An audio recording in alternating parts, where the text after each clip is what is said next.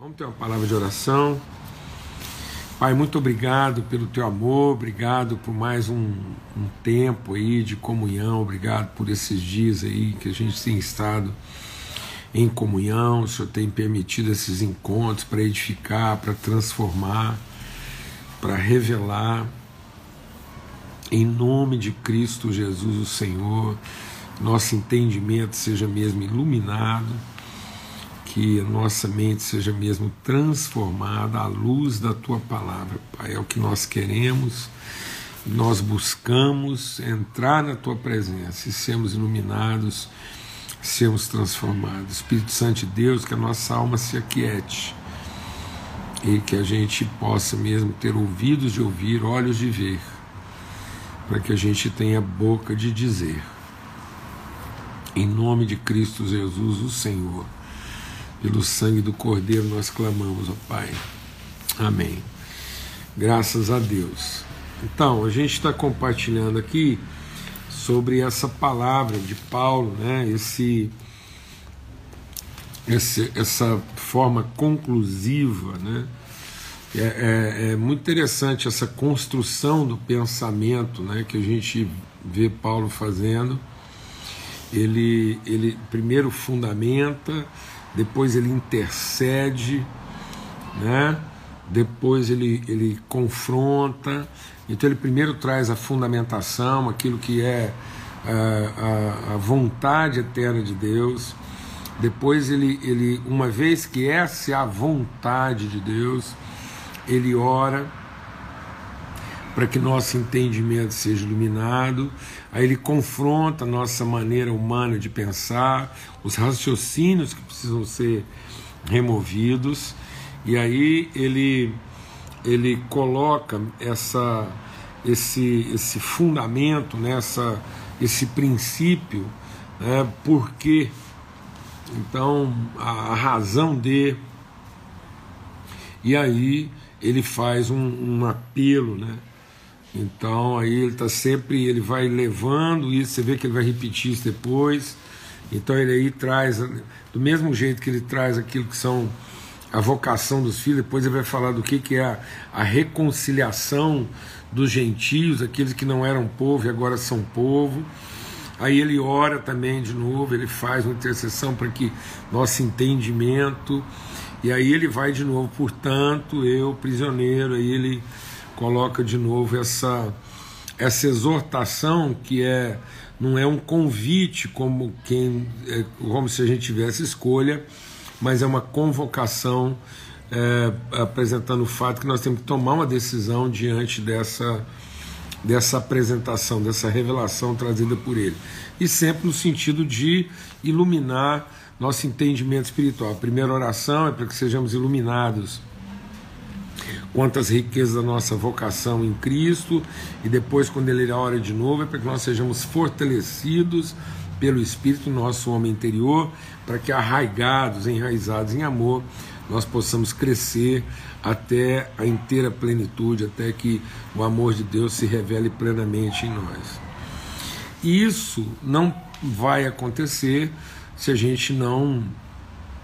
É, receber essa exortação de Paulo aqui, que diz: olha, porque nós somos salvos é pela graça. Então, ele faz a mesma coisa. Você vê que Paulo está sempre repetindo isso, ele coloca isso lá aos Romanos. Ele diz: olha, não há um justo, não há quem busque a Deus, não há quem faça o bem, nenhum sequer. Presta atenção, não há quem busque a Deus. Ora, então é, como é que. Como assim não há quem busque a Deus? Não, estou vendo muita gente buscar a Deus. Na verdade, as pessoas estão buscando é, a divindade, elas estão buscando aquilo que é uma, uma, uma saudade do divino, porque Deus escreveu a eternidade dentro de nós. Essa busca do divino, essa, esse, esse desejo né, latente no coração do homem de encontrar o divino é porque Deus colocou essa garantia. Mas ele não está buscando é, conhecer a Deus, ele está buscando ser reconhecido pela divindade. Então, como a gente tem um desejo de salvação, a gente quer, tem um desejo de sobrevivência, né? de sobrevida, diferentemente dos animais que buscam isso só na força, só na, na, na sobrevivência, na luta, na comida. O homem inclui nas suas buscas aí ser reconhecido pela divindade, ter certeza de que a divindade o reconhece como devoto e vai garantir a ele essa sobrevida na forma do alimento, do poder, da capacidade, da competência, do êxito. Né? E aí Paulo está dizendo o seguinte, que isso não é suficiente, porque muitas vezes nós estamos fazendo tudo isso com motivações mundanas. E aí ontem a gente falou sobre isso, eu quero repetir isso, que essa questão mundana não é só a questão perniciosa, não é aquela coisa mundana marginal, aquela, aquele mundanismo óbvio. Paulo está falando do mundano no sentido de ser movido pelos desejos, pelos padrões, pelas formas de pensamento desse mundo. Então, mesmo as coisas mais corretas, né, elas muitas vezes têm motivação mundana, porque nós estamos fazendo as coisas é, corretas, as coisas que precisam ser feitas, que devem ser feitas, que podem ser feitas, mas nossas motivações são mundanas. E aí a gente quer concluir hoje, que a gente foi falando bastante sobre isso, que salvação não é um lugar. Amém? Então, salvação não é um lugar. Salvação é um meio, é o caminho. Por isso que eu sou o caminho, a verdade e a vida.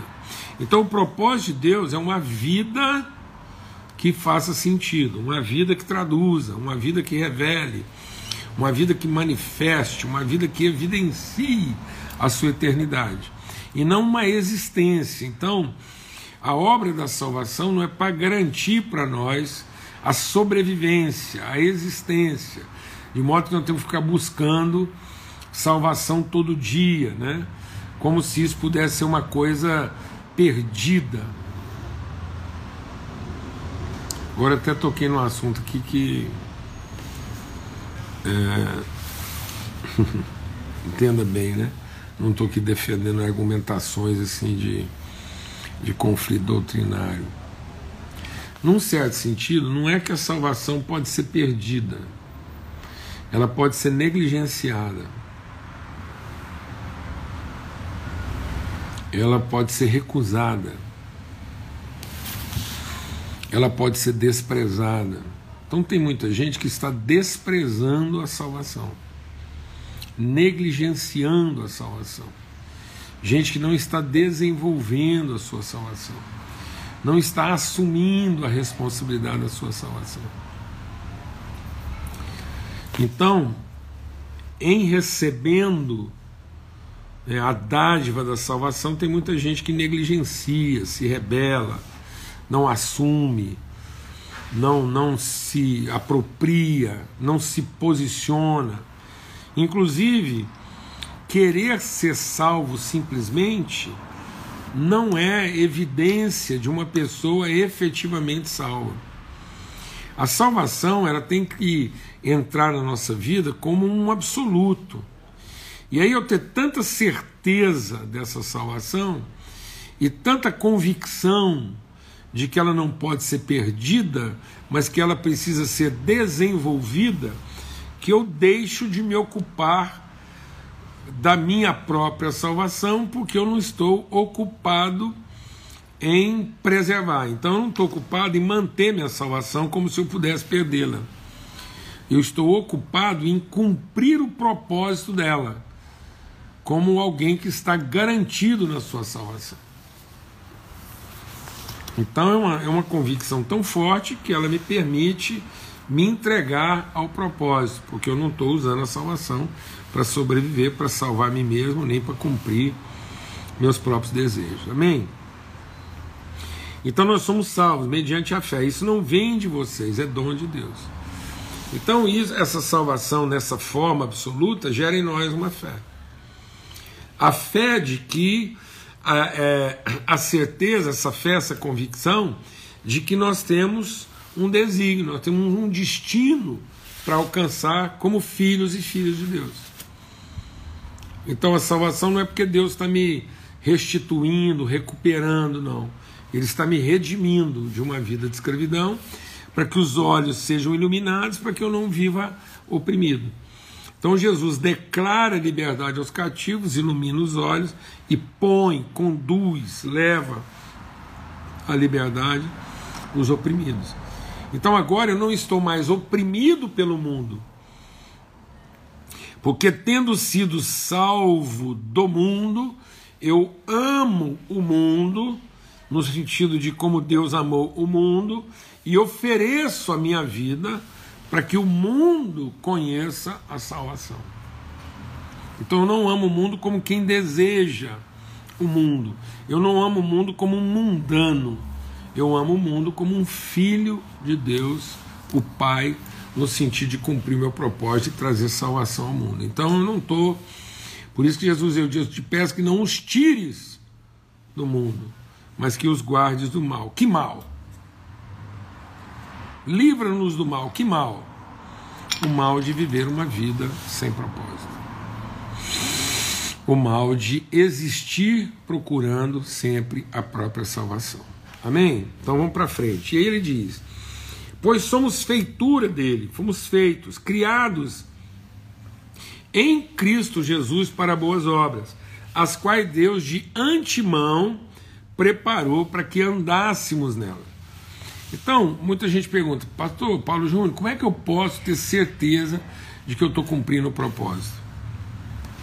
Como é que eu posso ter certeza de que eu estou cumprindo o propósito? Eu estou cumprindo o propósito quando eu me submeto à orientação do Espírito Santo para, como um filho de Deus, feito por Ele, criado em Cristo Jesus. Então eu fui feito por Ele à semelhança de Cristo, porque eu fui criado em Cristo. Eu fui concebido. Então, quando Deus me deu um nome, quando eu nem tinha substância ainda, como o salmista diz, é porque eu fui criado em Cristo. Então, eu sou segundo o modelo de Cristo. Então, eu fui criado corpo de Cristo. E agora eu estou sendo feito corpo de Cristo. Porque é isso que Deus disse que faria. Então, nós estamos sendo formados. De modo que Cristo seja formado em nós de modo que Cristo seja revelado através de nós, o seu corpo, que nós somos criados, nós fomos criados para ser Cristo. Então, nós não fomos criados para ser salvos por Cristo. Nós somos criados para ser corpo, família de Cristo, e por isso ele veio salvar aquele que havia se perdido desse propósito. Por isso que é nascido o Salvador. Quem é Salvador? É Cristo, o Senhor. Então, o senhorio de Cristo não é para os salvos. A salvação é para o senhorio de Cristo. Então nós somos salvos pelo Senhor.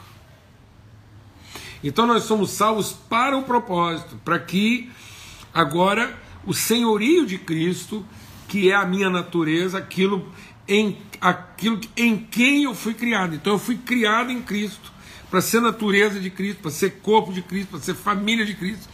Fui feito assim.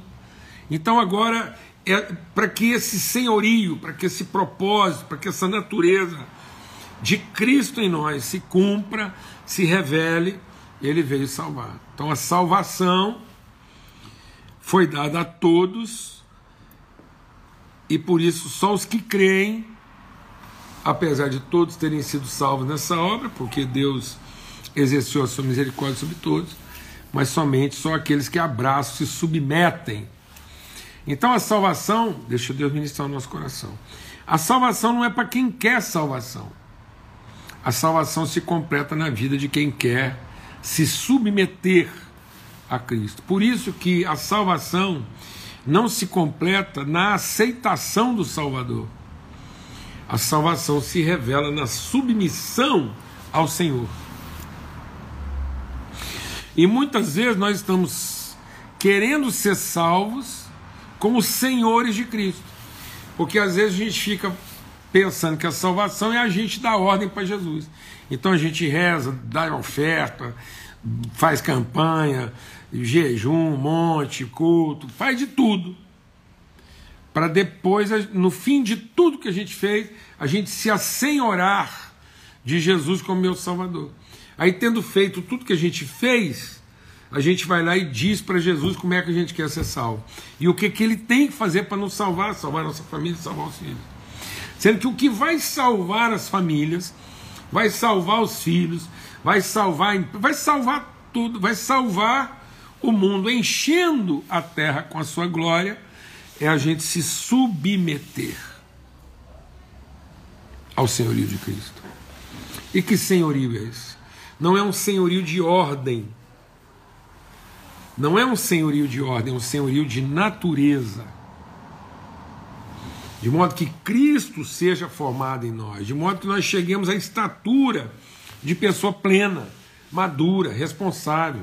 Uma pessoa madura que não faz só o que gosta, nem só o que quer, mas faz aquilo que está de acordo com a sua responsabilidade, aquilo que vem à mão para ser feito.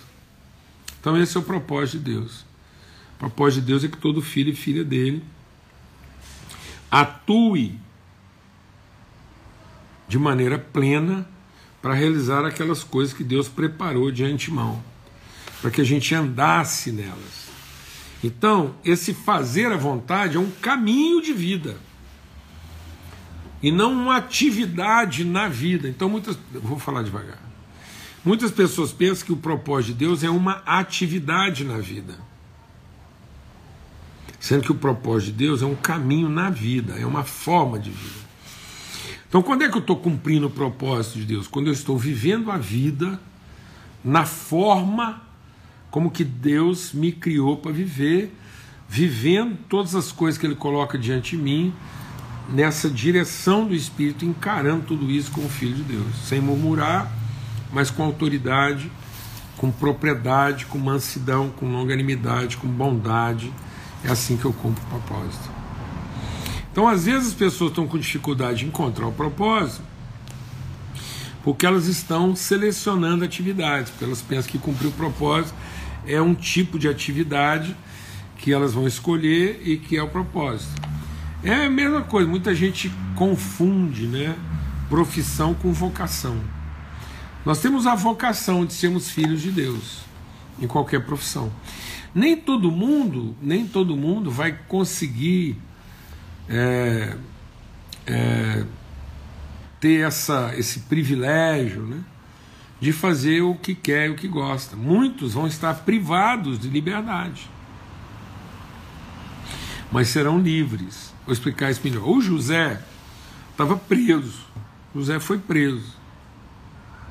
Então José estava impedido de agir na, na forma como ele estava habituado, como ele gostaria. O, o, o José estava impedido das suas habilidades humanas. Então, o José estava enfrentando uma contingência de ordem, mas nunca uma contingência de natureza. O Jó teve uma contingência de ordem. Tudo na vida do Jó se desorganizou de acordo com aquilo que era a sua previsão, sua expectativa. E aí, com tudo desorganizado, ele cumpriu o propósito, que é revelar a soberania de Deus. Então, qual é o propósito de Deus na vida do Jó? É que ele fosse um, uma evidência, uma revelação da soberania de Deus, alguém guiado pelo Espírito de Deus. Mesma coisa José. Mesma coisa o Paulo quando estava preso. Mesma coisa o Daniel quando foi julgado na cova dos leões. Mesma coisa os amigos de Daniel quando foram colocados na fornalha, e aí o rei mandou colocar mais fogo na fornalha, a fornalha ficou tão quente que lambeu os escravos que estavam lá é, colocando eles lá na fogueira. E no entanto, qual foi a declaração deles? Ó, se a gente vai queimar ou se não vai queimar, isso para nós é secundário. Nós estamos aqui para cumprir o propósito de Deus. Qual é o propósito de Deus? Ah, o propósito de Deus é que eles fossem para o fogo. Não. o caminho deles passava pela fornalha, como passa pelo vale de sombra da morte. Então, qual é o propósito de Deus? É que você atravesse esse vale, que você cruze essa linha sem se corromper, fazendo tudo de todo o coração, com todas as suas forças, de todo o seu entendimento. Então, esse é o propósito de Deus. Então, como é que eu posso saber que eu estou cumprindo o propósito de Deus?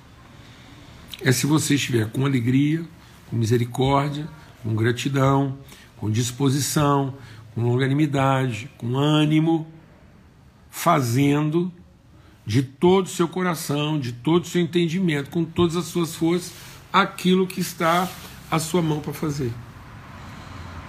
Porque um filho de Deus não faz nada de forma negligente, nem de forma desatenta, nem de forma distraída, nem faz por fazer. Então, às vezes, você pode ter um, um dom, você pode ter um, uma habilidade, uma capacidade tremenda para uma coisa. E às vezes, momentaneamente, ou até é, é, durante muito tempo, você pode estar sendo privado do privilégio de usar seus dons e capacidades, mas você não, nunca vai estar privado de usar o dom supremo de Deus, que é o amor. E mesmo ali, fazendo uma coisa que não é sua praia, que não é, você vai lá colocar isso. E aí, nesse caminho, você vai encontrando, é com esse coração e com esse caminho que você vai encontrando, então, e vai chegando ao lugar que definitivamente Deus colocou a gente para completar e cumprir essa vocação. Então, os apóstolos, os discípulos, viveram lá, sendo perseguidos, Paulo tendo que descer por uma muralha amarrada em lençol, que é a confusão toda apanhando até quase morrer. Paulo ficou a uma chibatada de morrer, de tanto apanhar. Aí as pessoas falam, é o propósito de Deus. O que, que é o propósito de Deus? Do Paulo apanhar? Ah, isso é a vontade de Deus. O que? Você é apanhar?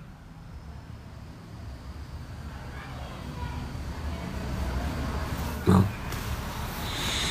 O propósito de Deus é que mesmo você apanhando até quase morrer, você não deixa e não retrocede no seu compromisso de revelar para os seus agressores como é que um filho de Deus apanha até quase morrer e não desiste, não se corrompe da sua vocação e mais ainda, sem ficar com raiva de estar tá apanhando ou com raiva de quem está batendo. Esse é que é o desafio. Então qual é o propósito de Deus? Esse é o propósito. Que os seus filhos resplandeçam como luz esse mundo. Essas são as coisas que Deus preparou de antemão. Então, em cada circunstância, às vezes eu vou me deparar com circunstâncias que, segundo a permissão de Deus, então foi Deus que permitiu o Satanás ir lá e fazer tudo que fez na vida do Jó, foi Deus que permitiu o, o, o José, foi Deus que o José ir preso, os discípulos apanharem, o Daniel ir para a cova dos leões, o, os, os amigos dele ir lá para a fornalha de fogo, foi Deus que permitiu? Foi, é. Se Deus tivesse permitido, não, teve, não tinha acontecido. E por que, que Deus permitiu? Para revelar as boas obras que ele tinha preparado de antemão, porque dentro dessa circunstância, qual é a boa obra? A boa obra é aqueles que são feitura sua. Então a boa obra somos nós, que somos feitura dele, criados em Cristo Jesus, para fazer todas as coisas de todo o coração, de todo entendimento, com todas as nossas forças, sem murmurar, sem desistir, sem se corromper, sem deixar rair no nosso coração nenhuma raiz de amargura, com alegria, com gratidão, com paz e com justiça, porque o reino de Deus é paz, justiça e alegria no Espírito Santo, é disposição, por isso que quando os anjos abençoaram todos os salvos em Cristo Jesus, eles disseram paz na terra e boa vontade na vida daqueles a quem ele quer bem. Então é isso, essa boa vontade. Por isso que Deus falou para Josué: Josué, eu não vou te ficar adiantando o que, que vai acontecer, não. É o seguinte: eu prometi para você que vou te dar essa terra por herança. Beleza? Então vamos fazer um combinado aqui. Eu estou prometendo a você que essa terra é sua. Quem vai te dar essa terra sou eu, não é o seu braço, não é o seu trabalho, nem a sua competência. O que, que eu quero de você? É que você medite nessa palavra para que ela te instrua a respeito de cada momento da sua vida, cada coisa que vai acontecer. E quando acontecer cada coisa, eu só quero uma coisa de você: que você tenha ousadia e bom ânimo. Então, qual é o propósito de Deus? O propósito de Deus é nos dar a terra, é fazer com que a terra seja cheia da sua glória. E qual o propósito na minha vida? É que então, diante disso, eu faça tudo de todo o meu coração, com todas as minhas forças, de todo o meu entendimento, com ousadia, com coragem, sem retroceder, em fé. Por que em fé? Porque é um salvo que está fazendo. Quem está fazendo isso é um salvo, então ele está fazendo em fé. Então, um salvo movido de fé, toda obra que ele faz é boa, porque essa é a sua vocação. Tudo que ele vai fazer, ele faz de todo coração, de todo entendimento, com ânimo, com disposição, sem negociar, sem se corromper, sem esperar recompensa, sem esperar ser reconhecido, sem desanimar, e apesar de todas as surpresas, ele não se cansa, não desanima e não retrocede. Então, quando alguém te perguntar, como é que eu posso saber que eu estou vivendo de acordo com o propósito de Deus? E aí você devolve outra pergunta, você fala assim, está animado? Está animado? Não tem que perguntar o que, que você está fazendo. Porque às vezes as pessoas perguntam assim: ah, como é que eu posso saber qual é o propósito de Deus? Elas estão querendo uma dica a respeito do que elas têm que fazer. Não. Não é uma dica de como. O propósito de Deus não é o que você vai fazer, é como. Por quê? Com que motivação você vai fazer isso? Por isso que Paulo, escrevendo aos Colossenses, ele diz o quê aqui, ó? Que a palavra de Cristo, presta atenção, Colossenses capítulo 3. Olha que coisa linda. Colossenses 3,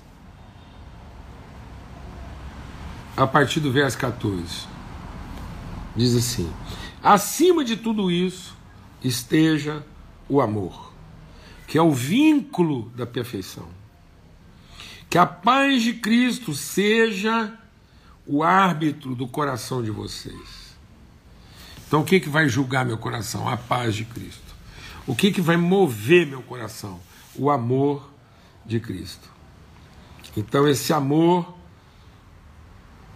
esteja guardando nosso coração, nossas mentes em paz e sejam agradecidos. Porque nós temos que viver em paz porque fomos chamados para um só corpo. E aí, o que, que vai me levar a ter uma vida motivada e a ter disposição? Gratidão. Gratidão. Então, o que, que muitas vezes nos leva ao desânimo? É frustração. E o que, que te levou à frustração? Presunção. E o que te levou à presunção? Expectativa. Então a gente presume, gera uma expectativa, e depois essa expectativa não se realiza, e aí vem a frustração, e logo depois da frustração o desânimo. E ele diz: então sejam agradecidos. É a gratidão a gratidão porque a salvação, tá vendo? Veio pela graça. E aí ele diz o quê? Que a palavra de Cristo habite ricamente em vocês. Instruam e aconselhem-se mutuamente com toda sabedoria, louvando a Deus com salmos, hinos e cantos espirituais, com gratidão no coração. Sabe, tem hora que eu acho que a gente é, a gente corrompeu um pouco a natureza do louvor. O louvor não é para seduzir Deus. O louvor é para a gente encorajar uns aos outros a responsabilidade. E aí, como hoje a gente só fica louvando as, a Deus pelas bênçãos que a gente gostaria de receber, a gente não canta louvores como quem assume a responsabilidade. E aí, terminando, diz assim: ó e tudo que vocês fizerem, seja em palavras, seja em ação, faço em nome do Senhor Jesus, ande por Ele, graças a Deus Pai. Amém?